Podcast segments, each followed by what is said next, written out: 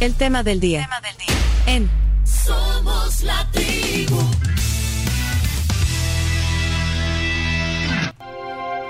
Hoy en el tema del día comenzamos la semana con la visita de Claudia Ortiz, diputada por el partido Vamos en la Asamblea Legislativa.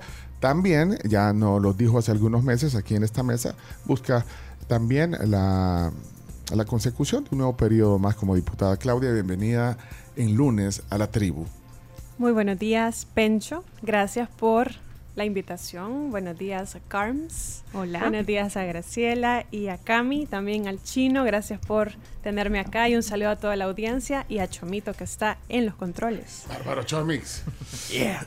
Eh, sí, ah, sí, con Graciela no habías tenido el gusto de compartir aquí, porque bueno, Graciela es parte también de, de Hecho Radio, en Sonora está aquí. Sí, me encanta, me encanta que se sume a este equipo. Súper bien. Cuando, cuando conveníamos la semana pasada la plática con, con Claudia, decíamos, ¿cuáles van a ser los temas? ¿De qué vamos a hablar?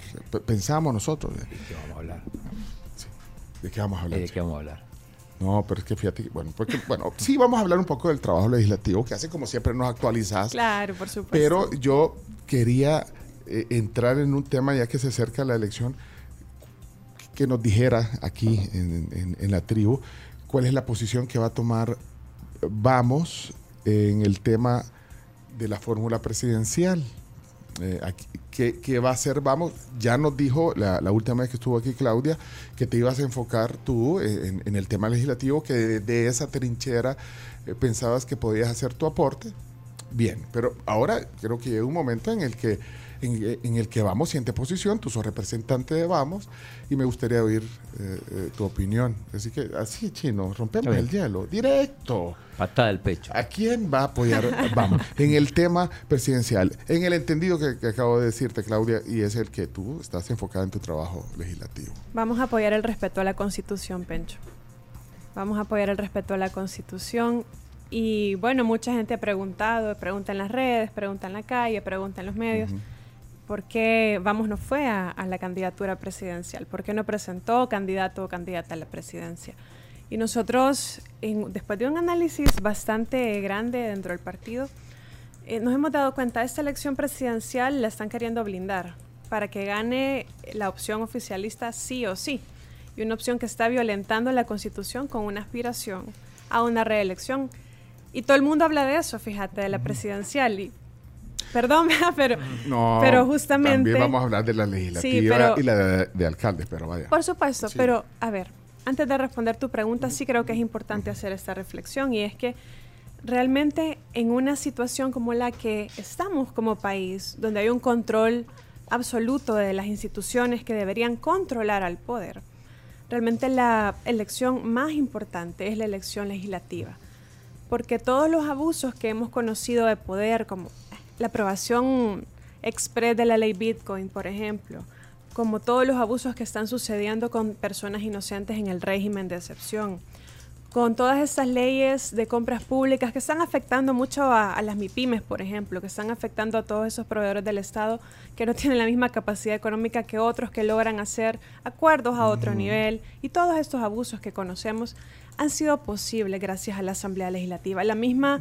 eh, viola- la misma violación a la Constitución que va a suceder con una candidatura inconstitucional para la presidencia es posible gracias a que hay una Asamblea Legislativa que lo ha permitido. Sí, porque la matemática, eh, la matemática quedó así, con esa amplia mayo- mayoría, para Pero nuevas es- ideas y sus aliados. Sí, así quedó, Bueno. pero no significa que porque quedó así se va a violentar todo el marco legal y el marco constitucional que le pone límites, incluso nos pone límites a los mismos diputados, de la forma de aprobar leyes, de nombrar funcionarios, etcétera.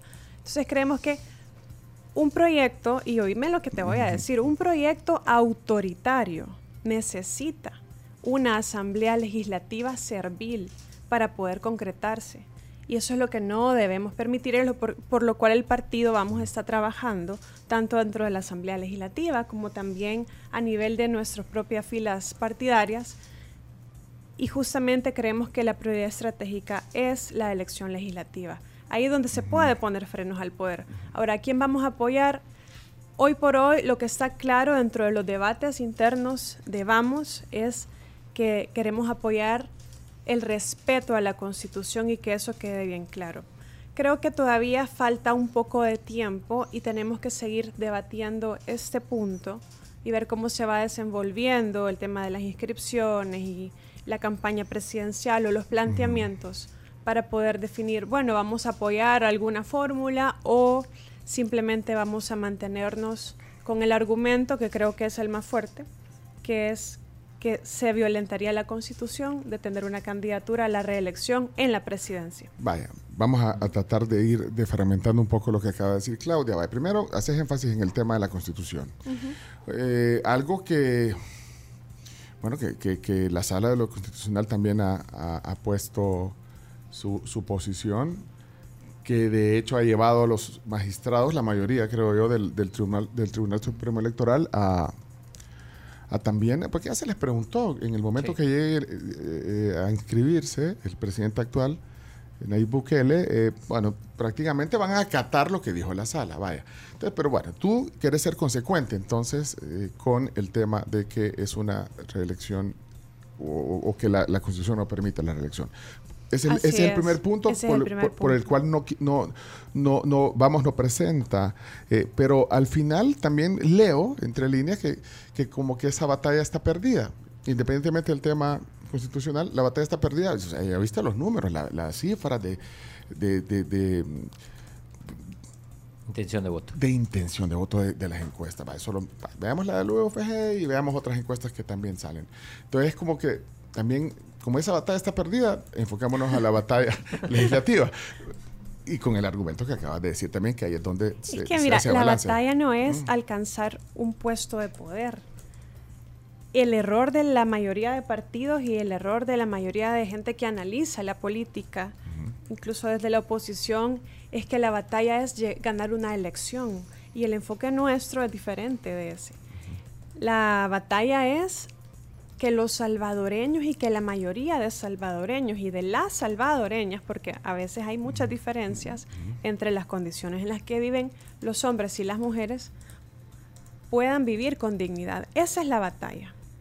Entonces, si te enfocas nada más o un proyecto político, incluso un proyecto de coalición, está nada más pegado con intereses electorales, entonces vas directo a fracasar porque no puedes pegar un proyecto eh, o una alianza con intereses nada más electorales. Entonces la batalla desde nuestro punto de vista no es X o Y elección, es que los salvadoreños vivan con dignidad, que a la gente le alcance para comer, que no vivamos con miedo que por cualquier cosa nos puedan llevar presos sin un justo procedimiento o con un debido procedimiento. Entonces, más allá que eso ya, lo que te digo, no es que la batalla está perdida por la, las propias capacidades del partido por X razón o por el trabajo que se ha hecho. Es que están blindando con diferentes reformas legales, nombramientos de funcionarios, modalidades de elección y con todo ese derroche también de dinero público en una gran cantidad de contenido propagandístico a favor de la actual administración, se está blindando esa elección. Entonces, frente a eso, me parece que eh, asumir que se va a dar una batalla creo que es iluso y entonces como el objetivo mm. no es solamente electoral, sino que el objetivo es lograr, lograr condiciones diferentes para la gente, que el poder se someta a límites, que exista menos corrupción, que exista más transparencia, que se respeten los derechos de todos. Entonces, como ese es el objetivo real que buscamos, nos enfocamos en aquello que tiene la mayor capacidad de lograr dichas, eh, dichos fines. Ok, eh, acabas de mencionar, incluso, dijiste, la gente, la gente que, analiza, decías, pero incluso la oposición no ha entendido ese enfoque. Eh, bueno, tú sos parte de la oposición, porque sos una diputada. Pues, la voz de la oposición. Bueno, eso dice Chino. La, bueno, gracias Chino. ¿Ves? Lo considero un, elogio. Pero alguien dijo eso aquí. O sea, ¿A alguien le robaste ese, no, no, no, no, ah, estudio ese. Es propio, este es propio.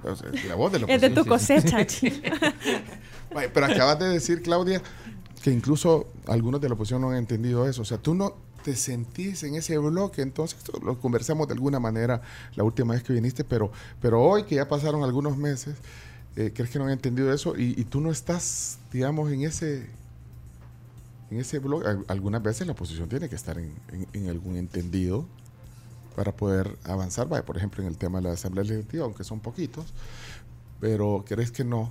Mira, no, creo no, que entienden. ¿O qué, decir? ¿Que no entienden ex también Existen este? muchas personas, muchos grupos, tanto dentro del ámbito político partidario como dentro del ámbito social y político, social, de lucha social, uh -huh. eh, donde existen muchas demandas de estos sectores. El 15 de septiembre asistimos a la marcha, eh, a la marcha que fue masiva, fue multitudinaria, y ¿qué es lo que veíamos ahí?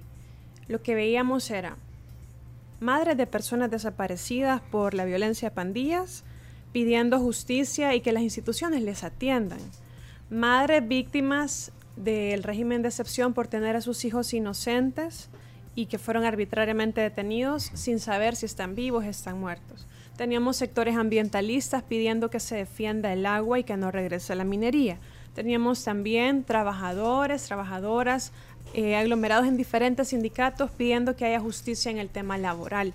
Teníamos una cantidad exagerada de demandas insatisfechas de la población.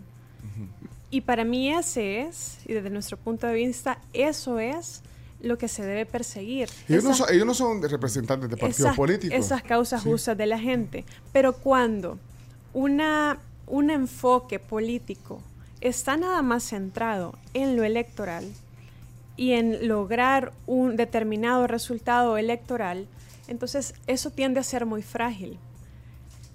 Cuando la visión, de, cuando la visión es de esa naturaleza, no es posible lograr acuerdos, porque lo que sí te va a lograr generar eh, objetivos comunes son esas causas justas de la gente. Son esos temas económicos, sociales, uh -huh, ambientales uh -huh. que están afectando a la población. Entonces, los, los partidos políticos para seguir siendo relevantes en, en uh -huh. este contexto y en este momento de la historia en general necesitamos enfocarnos también en las necesidades de la gente y en representar esas necesidades de la gente. Entonces nosotros hemos pensado, a diferencia quizás de algunos otros partidos políticos o de algunos otros enfoques, de que el bastión de lucha para que en El Salvador podamos tener una mejor democracia, y mayor respeto a los derechos de la gente. Y lo, el bastión de lucha que tenemos es la Asamblea Legislativa. Es ahí donde hay que enfocarse. Y creo que, como tú me preguntas, Sí. ¿te sentís parte o no de Sí, este? sí, sí. Realmente nos sentimos parte de esas causas justas, no de un bloque que busca eh, algún tipo de victoria electoral específica, sino que queremos seguir acompañando esas luchas y esas causas de muchos sectores, que cada vez se van sumando más sectores eh, que buscan, eh, me buscan a mí o buscan al partido para poder representar, hablar, construir en conjunto. Ok, eh, pero bueno, pero entonces veamos tu partido. Vamos. Eh, primero, ¿quiénes van en este esfuerzo? O sea, ¿quién es? Bueno, aquí te pregunto, Chino Datos, te pregunto a ti. O sea, ya tenés ubicado quién es la, la, la, la plantilla o la planilla Más o menos, de porque Vamos. la, la, la cara visible es Claudia. ¿Es así o no? Bueno, la Sí. cara más visible, ¿no? Sí. Pero podríamos invitar a otras mujeres, a Es que- es otras que- personas que están, estamos liderando también. Eso justamente quiero saber quiénes, eh, quiénes son los candidatos. Bueno, van a presentar planilla para la alcaldía. A ver, te cuento un poco Ajá, cómo ajá, ajá. estamos. Eh, a nivel de, de elección legislativa, estaremos presentando candidaturas en cinco departamentos: San Salvador, La Libertad, Santa Ana, San Vicente y La Paz. En esos cinco departamentos eh, vamos a estar presentando candidatos y candidatas. Y a nivel municipal estaremos participando en ocho alcaldías municipales. A ver si no se me escapa ninguna. Yo, yo te A ver, puedo ayudar va. con la copia porque el Chino Datos hizo la tarea y me pasó la lista. ¿Ah, tú la tenés? San Salvador Centro. eh, va- No, va- en San Salvador Centro no vamos a... Bueno, Chino, ¿qué pa- fíjate, la, la pri- la primera que me mandaste en la lista dice candidatos municipales, dice Silvia Castellanos, San Salvador Centro. Sí, Deja pero... de confundir a la gente. No, no, No, No, vamos a, ah, vamos a presentar ah. en San Salvador Oeste, que es Apopan Ejapa, en San Salvador Sur, bueno, en San Salvador Oeste, Apopan Ejapa, Vaquera en Fuentes, una lideresa comunitaria que ha trabajado con muchas comunidades y que tiene muy claro qué es lo que necesita la gente en esos dos municipios. Y hemos estado visitando diferentes comunidades en ambos municipios, eh, recibiendo eh, las necesidades de la gente, sobre todo en el tema del agua y de la facilitación a la organización comunitaria. También en San Salvador Sur, que aquí va Camilo Melara. eh, Ah, pues sí me lo pasó bien el chino. Sí, Bueno, Camilo gracias. Melara, que ahí vamos a tener, eh, tenemos San Marcos, eh, Panchimalco, Rosario de Mora, Santo Tomás, creo que también Santiago Texacuangos, esa parte sur de San Salvador. Camilo Bueno. es un abogado, ¿verdad? Que, que también ha sido líder comunitario de los planes de renderos y tuvieron varias luchas ambientales y sociales muy importantes. Eso es en San Salvador. Y la libertad también hay algunos. En la son- Libertad también Sí. tenemos para Santa Tecla y Comasagua, a mí me gusta decirle Teclasagua, que es la Libertad Sur. mm, eh, estará liderando esa, esa candidatura Xiomara Lazo, que es una eh, licenciada en Relaciones Internacionales con estudios también de posgrado eh, sobre temas de género, de niñez. Y pues ella está eh, frente a la candidatura por la Libertad Sur.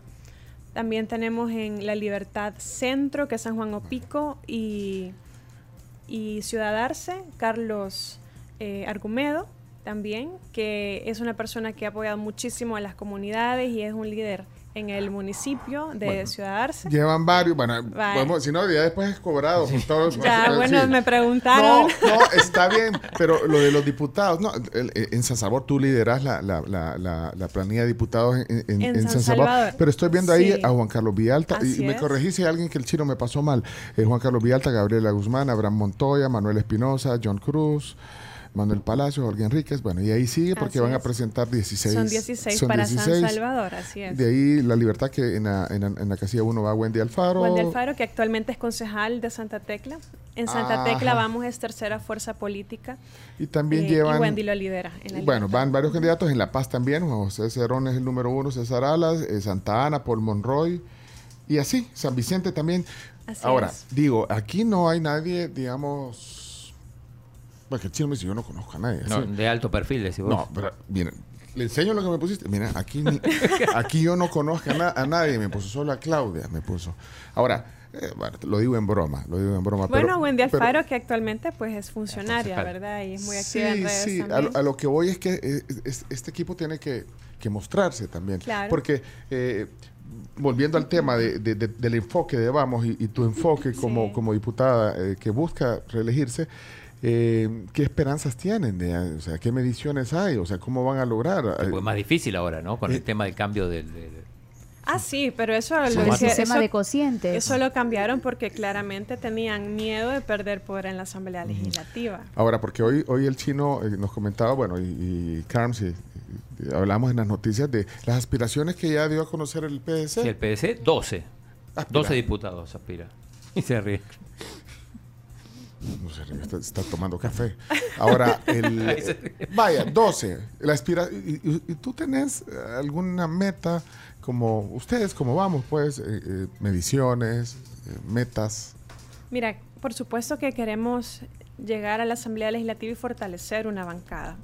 Vemos que el objetivo más que un número específico, eh, en lo personal me gustaría poder llegar a la Asamblea Legislativa y liderar una bancada del partido Vamos. Porque durante casi tres años eh, hemos mostrado con un trabajo bien profesional y bien coherente que se puede hacer política de forma ética, de forma democrática y hacer un trabajo justamente eso, con coherencia. Nos hemos dedicado durante casi tres años a hacer algo que no ha hecho la bancada mayoritaria, que es escuchar a los diferentes sectores, escuchar las necesidades de la población y construir con ellos.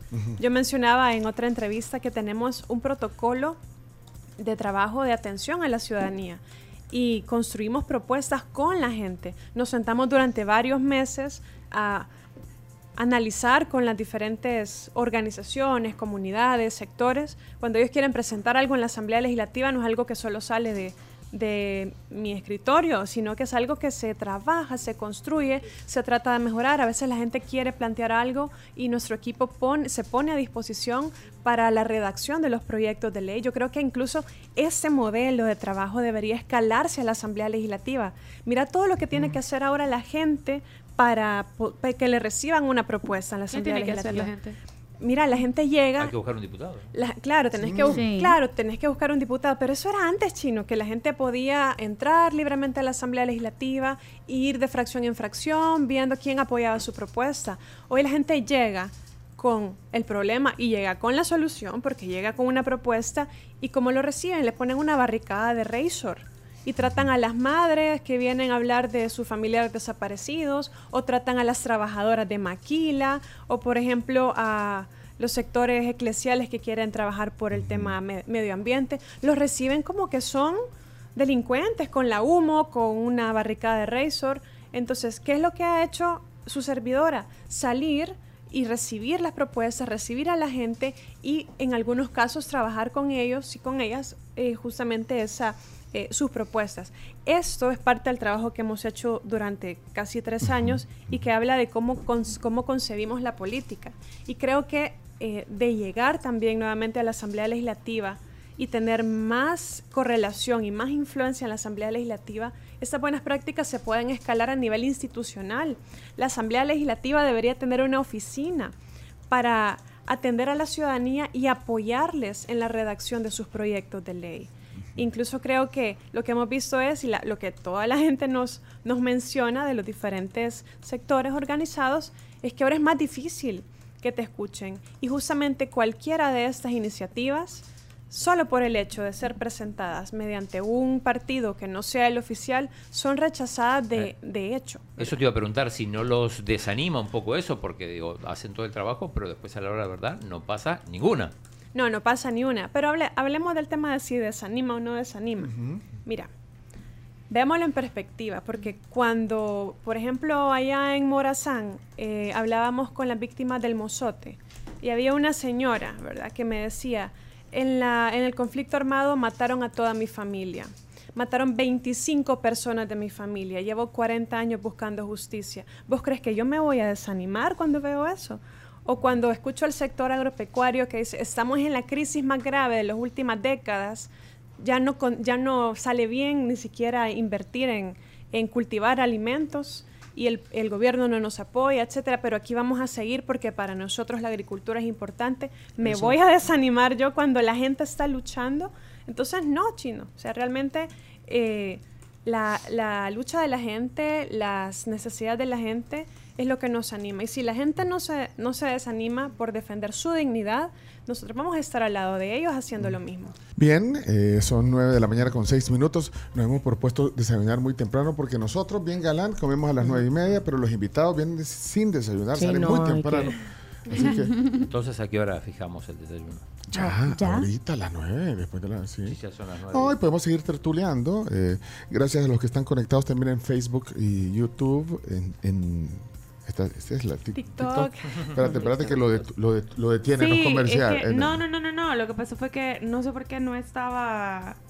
eh, había tenido como una pausa, pero ya ahorita Ah, estamos vaya. de regreso. Miren, quieren probar cómo se ve el TikTok de la tribu. Arroba somos la tribu FM en TikTok. Ahí, eh, pues aquí seguimos el hilo de la plática con eh, Claudia Ortiz, diputada de Vamos, en lo que nos traen el menú de la Pampa. ¿eh? Tenemos, sí, de La Pampa tenemos Sí. huevos divorciados, Claudia, para que tú escuches y elijas. Así son. Oh, Ya- muchas ya- ya gracias. conocen los divorciados, sí, a veces me lo he encontrado típico. lo- los sábados en la Pampa desayunando. No,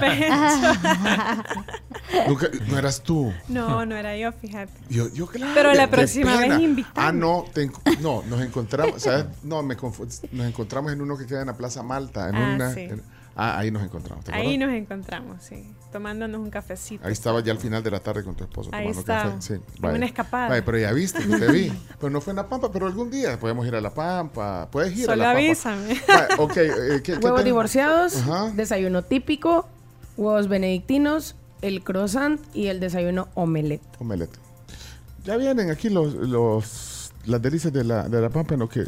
Qué rico, que- gracias. ¿Algo, algo que se te antojó? Huevitos divorciados, está bien. Muy bien. Perfecto. Gracias. Voy con el omelette. Voy con el que- típico. Vaya, ok. Ya vamos a, a desayunar, vamos a hacer un paréntesis, pero yo estoy leyendo algunas preguntas de, de- de- de la audiencia y después me, me reclaman. María Luisa, fíjate en el WhatsApp. Buenos días, aprovechando que está Claudio Ortiz. Una pregunta, Roberto Ocampo, ¿qué se hizo? ¿Qué se hizo? Él fue el que presentó, introdujo al, al país Vamos, Roberto Ocampo. ¿Qué se hizo?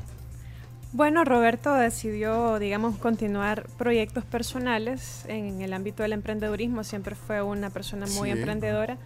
Y pues ese fue, digamos, el, el rumbo que él decidió tomar. Pero ¿verdad? se fue del país. Entiendo que entiendo que pasa entre El Salvador y, Y Guate. y Guate. Sí, yo lo Un saludo, Roberto. Yo lo, varias cono- veces lo aquí. conocí, yo lo conocí en su etapa así también de emprendedor. Y, y la otra pregunta es Hernán Carrasco. se- al final no se inscribió. eh, Hernán. No, está en el, en el CD, Hernán. Ah, sí. Espérate, pero estaba en Vamos. Es que ahí me. Sí. Como hoy se ha hecho, se ha hecho periodista de espectáculos. Como No. de espectáculo, deportes. Ah, de deportes. Sí. Pero, pero No, se pero pasó lo- CD, ¿o no? ¿O no? Bueno, creo que le pueden preguntar a él Sí. qué rumbo decidió tomar en la política. Ah, va. Pero un saludo Toma, también, chino. Hernán. Dura y directa, Claudia. Bueno, y mira, aquí te voy a leer uno de, ya te, se llama Cristina, la oyente. Buenos días, respeto mucho a la diputada, no así su postura. Y pensar, pues, el estar en contra de todo lo, lo bueno que, que está haciendo el gobierno es estar en contra de lo que apoya el pueblo. Va por mal camino si sigue así. Ya hemos hablado de este tema aquí. eh, eh, pero bueno, ella sí lo percibe, porque entonces si tú hace el silogismo, si está en contra de todo lo bueno que hace, está en estás en contra del pueblo. Ya hemos hablado de eso. Bueno, eh, pero te lo Todas leo. las opiniones son respetables. Creo que muchísimas gracias. En, política, es decir, nadie tiene la verdad absoluta y se construyen las soluciones en la diversidad de pensamientos. Lo que sí creo es que vamos a una situación en la cual lo que se pretende es que exista una sola forma de pensar y una sola forma de entender la realidad y que las demás formas de pensar y de entender la realidad no son válidas y merecen ser destruidas. Ese es el pensamiento del oficialismo. Nosotros creemos más bien que es en la diversidad y en la pluralidad, más que en la diversidad, en la pluralidad, en, la dif- en las diferentes opciones donde se puede tener una mejor, una mejor democracia. Y bueno, la vez pasada te enseñé en una infidencia cuál era el, el mecanismo que utilizamos con mi equipo para cada sesión plenaria. Es falso que eh, hay una oposición en automático a todo. Eso es lo que quiere vender el discurso oficialista. Y pasan horas en la Asamblea Legislativa diciendo que nos oponemos a todo y pasan horas hablando de la oposición. Pero lo cierto es que la oposición a las causas del pueblo es el oficialismo. La gente llega pidiendo soluciones para sus escrituras, para sus derechos laborales, para el tema ambiental, y ya te conté cómo les reciben, ¿verdad? Sí. Entonces, Bueno, Cristina, ahí está hecha tu pregunta. Pero lo voy a cambiar para dejarte Voy a cambiar entonces el enfoque de la pregunta. ¿Qué crees que es lo mejor que ha hecho este gobierno? ¿Qué crees que es lo mejor? Así, rapidito antes de desayunar. Y Lo mejor, lo mejor que ha hecho este Y gobierno. te voy a contar las cosas en las que hemos apoyado, porque eso también es, es Vaya, fundamental. un minuto porque si no, no comemos. No, comemos, vaya. No, no, no, pero no te sientas presionada. Ok, las cosas, lo mejor que ha hecho el gobierno. Mira, creo que el tema de la apuesta por la primera infancia, eso es un tema ganador. O sea, es sí, un tema sí, en el que desde el inicio lo dijimos y tenemos la madurez política de decirlo. Lo, hablamos la vez pasada ¿verdad? y, y me en el parece tema que de primera infancia es la apuesta Sí. correcta. Lamentablemente, a pesar que tenemos leyes muy buenas como Crecer Juntos, Amor Convertido en Alimento o la ley de Nacer con Cariño, en la práctica no se está aplicando, no se Mm. está respetando el derecho de muchos niños de crecer juntos con sus padres. ¿Hablaste con alguna persona de la oficina de la primera dama? eh, sobre Claro, este en la, tema? en la Asamblea sí. Legislativa tuvimos intercambios con los diferentes equipos que han encabezado y liderado las, cada una de esas tres leyes, ya que soy parte de la Comisión de, Pero- de Familia y de Niñez. Y en esa plática, ¿tuviste tiempo de, de poner algo, algún aporte? En Sí, esa mira, ley? en la, de, en la de amor convertido en alimento, igual Mm. en la de crecer juntos, hubo una discusión de cada uno de los artículos donde había observaciones. En la ley amor convertido en alimento, por ejemplo, dijimos en la comisión, bueno, si a las mujeres trabajadoras tienen derecho a una hora de lactancia o de extraer su leche o de ir a amamantar a su bebé, pero ¿qué pasa con aquellas mujeres que tienen turnos, que son trabajadoras y tienen turnos? Entonces agreguémosle una hora más cuando la jornada laboral excede de ocho horas. Bueno, Eh, Por ejemplo. está. Por ejemplo. Hay más, pero tiene que desayunar. Hay más cosas buenas que... que- Y le diste un minuto, ¿qué querés? pues sí, para que desayunemos. Claudio Ortiz, hoy con nosotros desayunemos. Bueno, gracias a la Pampa. Buen gracias. provecho. Eh, temas de coyuntura nacional, la opinión de Claudia, así flash cuando regresemos, además temas legislativos en el otro segmento de esta plática. Buen provecho y nos quedamos con una toma de San Salvador en el YouTube y el Facebook de este cielo nublado, pero, pero también se ve lindo. Así que ahí está la toma en YouTube y Facebook. Ya volvemos. Buen provecho. Bueno, y en AXA se enorgullecen de proteger lo que más valoran, que es nuestra seguridad y nuestra tranquilidad volante. Tienen un seguro de autos que se adapta a todas sus necesidades, con coberturas innovadoras para proteger la inversión de su carro. Confíen en AXA, que siempre, siempre responde. Escríbanles a su WhatsApp 7552-4207. Necesito un impulso para enfrentar el día. Es que tengo que probar el nuevo del Valle de Guayaba. ¡Qué rico! Ya quisiera ahorita tener aquí uno en el Valle. Camila.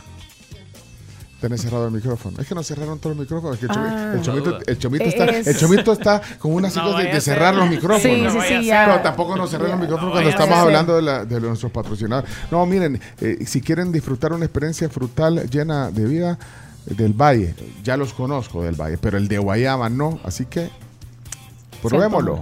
Mañana vamos a probar. Va. ¡Qué rico! ¿Mm? ¿Ok? Heladito. Va pues, vamos a la pausa.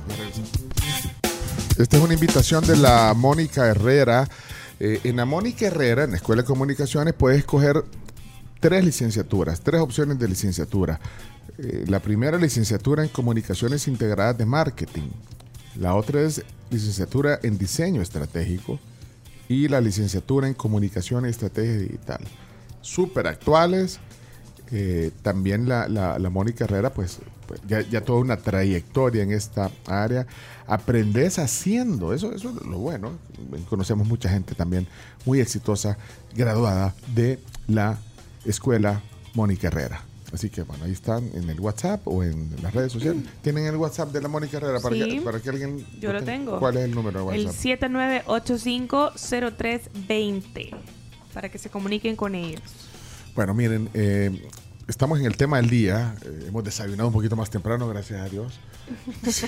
y, y- y está con nosotros Claudia Ortiz, la diputada de Vamos, que es diputada por San Salvador y también se va a presentar en la elección, aunque no ha ido al Tribunal Supremo Electoral todavía. O sea, no podríamos decir que es oficial, Claudia. No, todavía no es oficial, ¿no? Bueno, ¿Cuándo tiene pensado ir, diputada? No, bueno, eso es algo que se hace en conjunto del partido. El partido es el que hace eh, la presentación de las candidaturas o así pues Avisanos. lo hemos definido nosotros con gusto chino. No, porque de acá vemos todo, así para. Ah, que se mira el tribunal. ¿Y los binoculares? eh, Esos son para cuando venga el presidente. Chino. Chino, como aquí tenemos a la vista desde el piso 12 de la Torre Futura del Tribunal, el Aquí chino- se mira, claro. Acá se ve todo. un telescopio. Cuando vino el Chino Flores cortaron las calles. eh. Vamos a ver si, si cuando llegue Ah, sí. vamos. Vamos a ver qué pasa, ¿no? Pero estamos todavía en, el- en la preparación de, de ese, de ese trámite. Por supuesto es muy importante, ¿verdad? Eh, y no solo es que se inscribe una candidatura, son todas las candidaturas de cada departamento y de cada municipio. Ok, vamos a hacer eh, en este último segmento con Claudia preguntas de coyuntura, así de, Ok. de- de varios temas que algunos tienen que ver con el rol legislativo porque eh, ha sido parte también de, de esos temas. Por ejemplo, Chomito, ponme música para que sienta presión en estas preguntas. Ok. eh, Para que sienta ok. presión. Sí, mira, ahí está. Mira, mira, el Chomito ni lento ni presión. Ok, vamos a ver. Claudia, eh, la firma del acuerdo con Google. eh, eh, bueno, pasó por la Asamblea Legislativa, tú estuviste ahí. Mm, Sí, pasó Sí, sí, fugazmente, pasó. Sí, ¿no? Y se aprobó, el gobierno también pone su parte de inversión en este acuerdo con Google Cloud, 500 millones de dólares.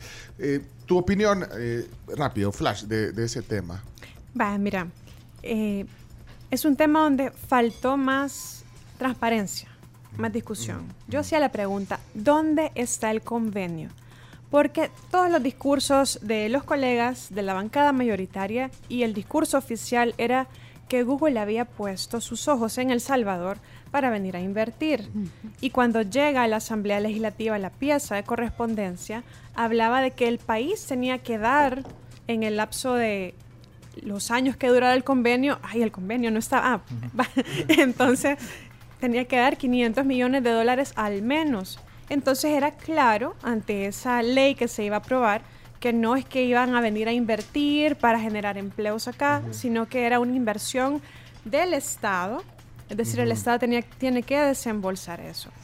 Faltó discusión y creo que también una cosa es cuando te dicen, mira, eh, Google te va a dar trabajo, ¿verdad? Y, y va a venir a invertir al país y otros cuando decir, mira, tenés que comprarle los, los servicios a Google. Creo que nos quisieron, nos quisieron sorprender, ¿verdad? Con, con esa noticia, pero si no estamos ahí en la Asamblea Legislativa para decir realmente qué decía la ley, creo que se hubiera mantenido el tema del discurso oficial como lo predominante. ¿Tu voto en esa plenaria fue? En- eh, fue en abstención, Pencho. Ah, Sí, no fue en contra. Pusimos un audio donde vos le decías incluso a los otros que eran botones porque estaban votando Sí. algo que no leían. Exacto, exacto. ¿Y cómo vas a votar por algo que no viene? Es decir, porque toda la ley estaba basada en el convenio. Yo no voté en contra porque tampoco sabía Mm. las condiciones. No tenía suficiente información para dar un voto, para dar una valoración. Ah, Ok, ¿No entonces te fue- parece que eso es sí, lo más en- coherente? Entonces fue abstención. Ya viste, pues es que todo es en contra, chino. Es que todo está en contra. Ya ves, chino. No te Uh. dejes sorprender por la propaganda. ¿quién tiene otra? Yo. Ok, adelante, Graciela. Presupuesto, diputada. Ha dicho que el próximo presupuesto va a ser todavía menor al de este año. Sin embargo, el de este año estaba definanciado Claro. y lo hemos visto cuando se hacen un- una readaptación de los fondos, cuando se pide más o cambian de una cartera de Estado a otra. Conocer su opinión. Sí, bueno, siempre he dicho que el presupuesto, con una correlación de la Asamblea Legislativa como la que tenemos en este momento, y por eso es necesario cambiarla, el presupuesto es una promesa fácil de, de romper. Porque siempre, siempre en diciembre hay una campaña publicitaria para decir que es un presupuesto histórico, que tiene la el mayor nivel de inversión pública en salud, educación, etcétera, y que el gasto es menor. Esa es la promesa que nos hacen a final del año cuando se aprueba sin mayor, eh, sin mayor profundización en los temas eh, críticos del presupuesto. Y luego vemos el siguiente año, que es lo que hemos visto en 2022 y hoy en 2023, que el presupuesto se ha venido cambiando. Se le han venido haciendo modificaciones, se va aumentando el gasto, se va también ajustando el, digamos, como hay poca liquidez en el Estado, y hay muchas señales de eso, hay poca liquidez, entonces se empieza a gastar más en bienes, compra de bienes y servicios, y se ejecuta menos la inversión, que es lo que nos dicen que es histórico y que hoy más que nunca la inversión en educación. Pero entonces al final nos rompen la promesa y al final se vuelve más que una promesa rota, una mentira. Ok, tengo otra flash. Ponémele más volumen. Por- Chomito, otra vez a la. Ay, yo pensé que era el Chomito. ¿Qué onda? ¿Y vos trabajas en la asamblea? En el equipo. Bárbaro. Y, pero no han puesto la foto en, la- en el Twitter de la asamblea que está aquí, Claudia. Ay, el Twitter de la Asamblea no nos, No lo maneja él. no nos visibilizan. No, debería de haber una así, asamblea legislativa. Hoy, la diputada Claudia Ortiz. Exacto. En, Dependen. en importante programa de tertulia salvadoreño. Algo así debería decir. En importante programa. Bueno. El, uno de los más importantes. Si tú lo decís. Sí, lo creo, Pencho. Para audio. Muchas gracias. Mira, Chomito, poneme. e- Esta, esta. La semana pasada lo hablamos aquí. eh, se aprobó en la Asamblea Legislativa la nueva ley de, de tarifas que va a cobrar la Dirección Nacional de Medicamentos a farmacias, laboratorios, esto y lo otro. Y se ha dicho que no va a afectar a los consumidores porque están subiendo, digamos, de alguna manera, eh, vaya, yo no sé si en el 50% en algunos casos, eh, las inscripciones y todo de productos de laboratorios y farmacias. ¿Va a ser así? ¿No va a haber eh, incremento? ¿Qué, qué, qué- cuál, cuál es tu posición sobre esa ley? Sí ha habido, sí ha habido incrementos, no tanto como los que se plantearon al inicio, pero me parece que no se escuchó a todos los sectores. Se escuchó a un área del sector farmacéutico que está donde se representan las empresas más grandes, pero el sector farmacéutico o de productos químicos, de productos higiénicos, etcétera, que son la mayoría de los proveedores, por ejemplo, del Estado o de la mayor cantidad del mercado de esos productos, son pequeñas y medianas empresas, incluso microempresas. Entonces, creo que las tarifas así fijas como tales están eh, afectan al sector MIPYME. Y es lo que vemos en muchos otros temas, desde la Asamblea Legislativa o cosas que propone el mismo gobierno, se afecta a la MIPYME. Porque, a ver, lo que está pasando ahorita con la MIPYME, no solo este sector farmacéutico, químico, de productos higiénicos, etcétera, de insumos médicos, sino en muchos otros como los que, por ejemplo, hacen uniformes. Es decir, los pequeños y microempresarios prestan a los bancos, etcétera, buscan financiamiento para poder producir lo que le van a vender al Estado y luego el Estado no les paga o les paga muy tarde, o sea, es decir, que no les ha pagado a muchos de los proveedores. Entonces, prácticamente es la MIPYME siendo eh, quien financia las operaciones del Estado. Eso creo que no es justo y esta ley es un reflejo también de eso.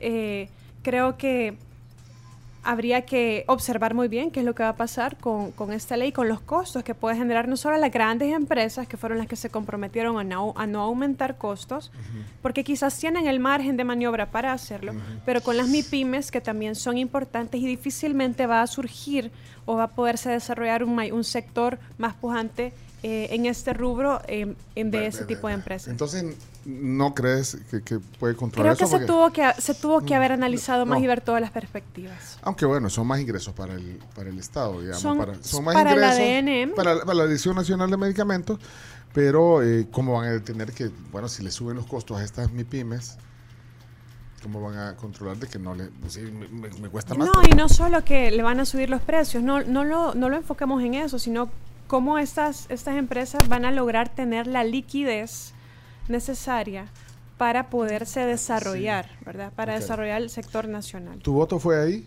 Me parece que fue en abstención también porque, es decir, por un lado pueden haber, pueden haber Ah. beneficios en el, en el sentido de que exista mayor ingreso para una institución para fortalecer la vigilancia, pero no se analizó de la manera adecuada para poder tener toda la, todas las aristas completas sobre esa, sobre esa ley. Otra abstención, ¿viste, Chino? Sí. eh, Ah, bueno, ah, vas tú. va- vamos, yo, sí, sí. Vamos, Chino, vamos, Chino. eh, elección de la presidenta de la Corte de Cuentas. En contra. Ahí sí, no hay duda. Yo creo que hasta la gente que apoya el partido Nuevas Ideas estaría en contra de, de una elección como esa, ¿no? O como cuando se eligió a la Procuradora para la Defensa de los Derechos Humanos. Se ha venido repitiendo hasta el cansancio que en este tipo de, de cargos, Corte de Cuentas, Tribunal de Ética, Procuraduría para la Defensa de los Derechos Humanos, etcétera, tienen que nombrarse personas que no tengan vínculos partidarios y que tengan los mayores niveles de, de moralidad y de capacidad para el cargo. Si, no, si bien no cuestionamos los temas de la capacidad, pero en específico en este caso, en esta elección de esta funcionaria, que había tenido vínculos cercanos con el partido, no cercanos, había sido parte y candidata en las internas del partido oficial, ¿cómo es posible que se ponga al, al gato al cuidar, el, al ratón a cuidar el queso, verdad? Entonces es, es complejo votar a favor cuando no se cumplen los criterios constitucionales. Vamos a ver, siguiente, vamos con el tiempo ya. Yo Ah, quería saber eh, si habías escuchado el discurso del presidente en la ONU. Mira, una parte, pero cuando vi que ya era más de lo mismo que había, dije no. ¿Verdad? Sí, ¿Qué interpretación Sí, sí, crees y qué interpretación poquito. crees que, que, que da ante la comunidad internacional? Porque, a ver, él maneja unas estadísticas, pero también hay mucha comunidad internacional que critica, digamos, ciertas medidas. ¿Qué interpretación crees que tenga la comunidad internacional con nosotros después de escuchar ese discurso? Sí, yo creo que quedó bastante en evidencia que El Salvador carece de políticas públicas para el desarrollo y que todo se centra en un solo tema, que es el tema de la seguridad, que ni siquiera podemos decir que obedece a una política pública integral. Eh, y que también yo esperaba honestamente que se pudiera hablar. Ya luego sí lo, lo terminé de escuchar, ¿verdad? Eh, es parte de su trabajo. Sí, así claro. es. Y además es cortito. Pero el tema del el tema de, por ejemplo, ante la comunidad internacional, es decir, comunidad internacional no es solo ah, un montón de embajadores, son todos los demás países, todos los demás estados, todos los demás pueblos del mundo. ¿Cuál es el tema, creo yo, más importante? Es el cambio climático. Es una crisis a nivel planetaria y en una de las cuales nuestro país es uno de los que se lleva las peores partes. Y lo estamos viendo con la agricultura, con la vulnerabilidad eh, ante los fenómenos eh, climáticos, etcétera. Entonces creo que era un, foro para plantarse frente a la comunidad internacional y exigir a los países que tienen más, más poder en las emisiones de, de gases para eh, hacer algo al respecto.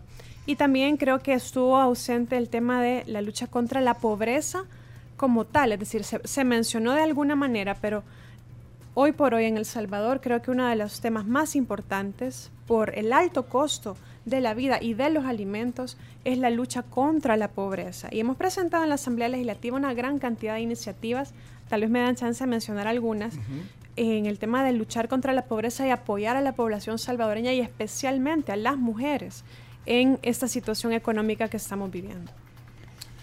Flash, Flash, Graciela. Hablando de la comunidad internacional, eh, recientemente el vicepresidente de la República dijo que las relaciones entre El Salvador y los Estados Unidos están en su mejor momento y le pregunto si es así porque también veíamos al embajador hablando fuerte acerca del régimen de excepción, pidiendo que se respetara el debido proceso y además que esperaba que cesara. Sí, bueno, también hace unos meses veíamos como otra representante diplomática decía que estábamos en un momento complicado, ¿verdad? ¿Quién? Eh, fue la embajadora Jean Mains, me parece, Ah, bueno, hace... hace- que mencionó que estábamos en un momento complicado. Entonces también creo que eh, cómo mejorar las relaciones con el gobierno de los Estados Unidos, que creo que es importante por la cantidad de salvadoreños Claro. que viven en Estados Unidos y, y por la historia que tenemos en conjunto ambos países.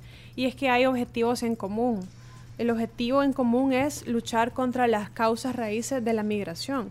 Y las causas, una de las más importantes causas raíces de la migración es la corrupción.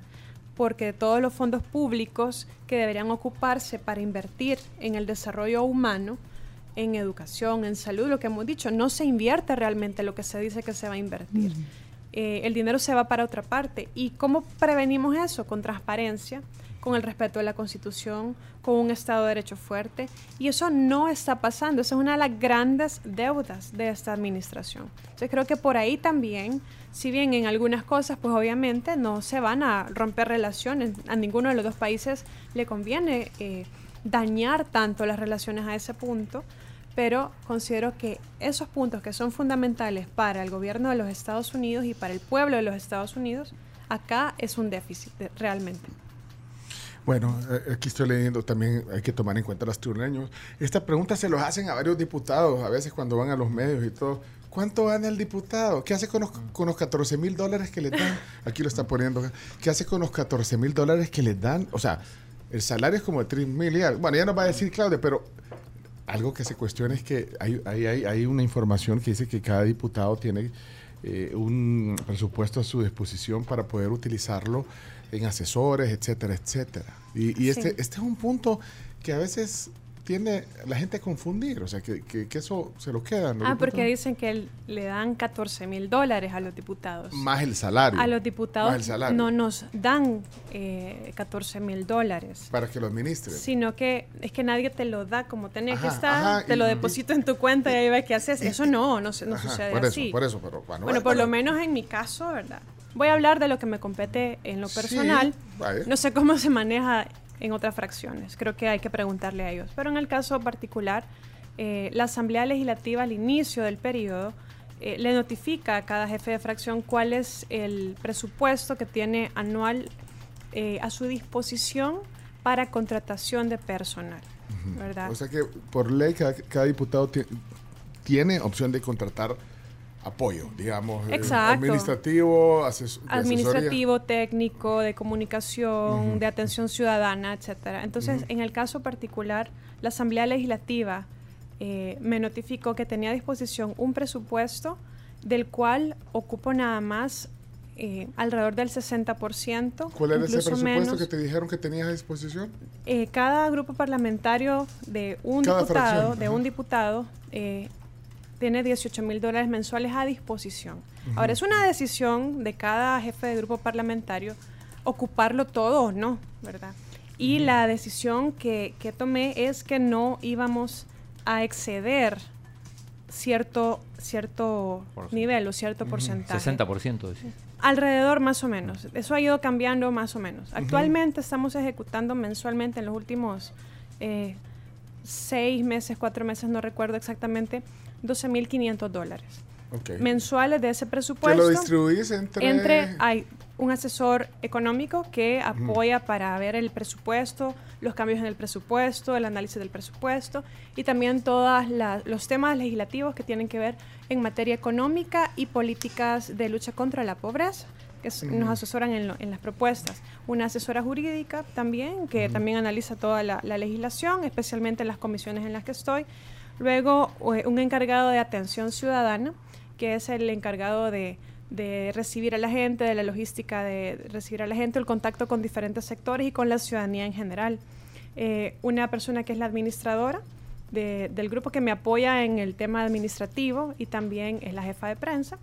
Eh, una persona encargada del el tema, el apoyo en la comunicación, alguien encargado de community y el compañero que nos acompaña con... ¿Cómo es tu nombre? Eso sí. Entonces, todo este equipo está a disposición de la ciudadanía ¿verdad? Para la forma de trabajar que ya les, ya les comenté. Claudia, te lo decía Leonardo aquí en, el WhatsApp, pero sabes que aprovecho de preguntarte esto, ya no lo explicaste, porque tú has sido abanderada de la transparencia durante muchos años. Esta debería ser una obligación de cada diputado. Vaya, en tu caso, porque bueno, tú sos la jefa de fracción, o sea, pues sos la única diputada. Pero no estás en la junta directiva. No, no, no, está, pero, pero vaya porque hay diputados en fracciones que, son más diputados que, bueno, que es el jefe de fracción el que distribuye ese presupuesto. Pero es que, eh, pregunto, ¿debería ser una obligación sin, necesidad de andar por buscando? Eh, eh, Totalmente. y es lo que ¿cómo, tenemos, cómo usa, qué le dan a usted, diputado, no importa de qué partido? Es lo que tenemos que cambiar. ¿Cómo usa su presupuesto? Preguntarle a los, a los colegas de la bancada mayoritaria si son transparentes con esto, es que no si, tienen, si tienen un equipo eh, que está, que cada una de las personas, su su perfil, digamos, profesional responde al cargo que se les ha asignado. Yo creo que esto es algo que tiene que hacerse institucional en la Asamblea. pero no, es así, no es así ahorita. No ¿eh? es así. O sea, lo, decís si, si, tienen ganas de, decirlo y de si hecho, no, exacto. De hecho, hay un gran nivel de discrecionalidad. De hecho, el tema de transparencia de la Asamblea Legislativa, imagínate si las asambleas legislativas anteriores tenían problemas de transparencia y de corrupción, que ya era decir algo, ¿verdad? Imagínate ahora que la junta directiva, por ejemplo, eh, no da a conocer públicamente cuáles son sus acuerdos. Al inicio de la legislatura presenté una propuesta de ley, entre otras cosas, para que los acuerdos de junta directiva fueran información oficiosa, es decir, que tuvieran la obligación de ponerlos públicamente. Antes la Asamblea Legislativa, imagínate con todo lo que ya sabíamos de esa Asamblea Legislativa, no tenía información reservada. Esa tiene mucha información reservada. Creo que hay que cambiar eso porque la gente se merece que el primer órgano de Estado realmente funcione a la altura de lo que la ciudadanía espera. Transparencia, representatividad, atención de calidad al público y que sea un órgano de Estado que trabaje en diálogo, que trabaje construyendo propuestas con la gente, que se escuche a la gente. Y es lo que hemos tratado de modelar dentro de la fracción que, que está a mi cargo, pues el equipo que está a mi cargo y la representación del partido.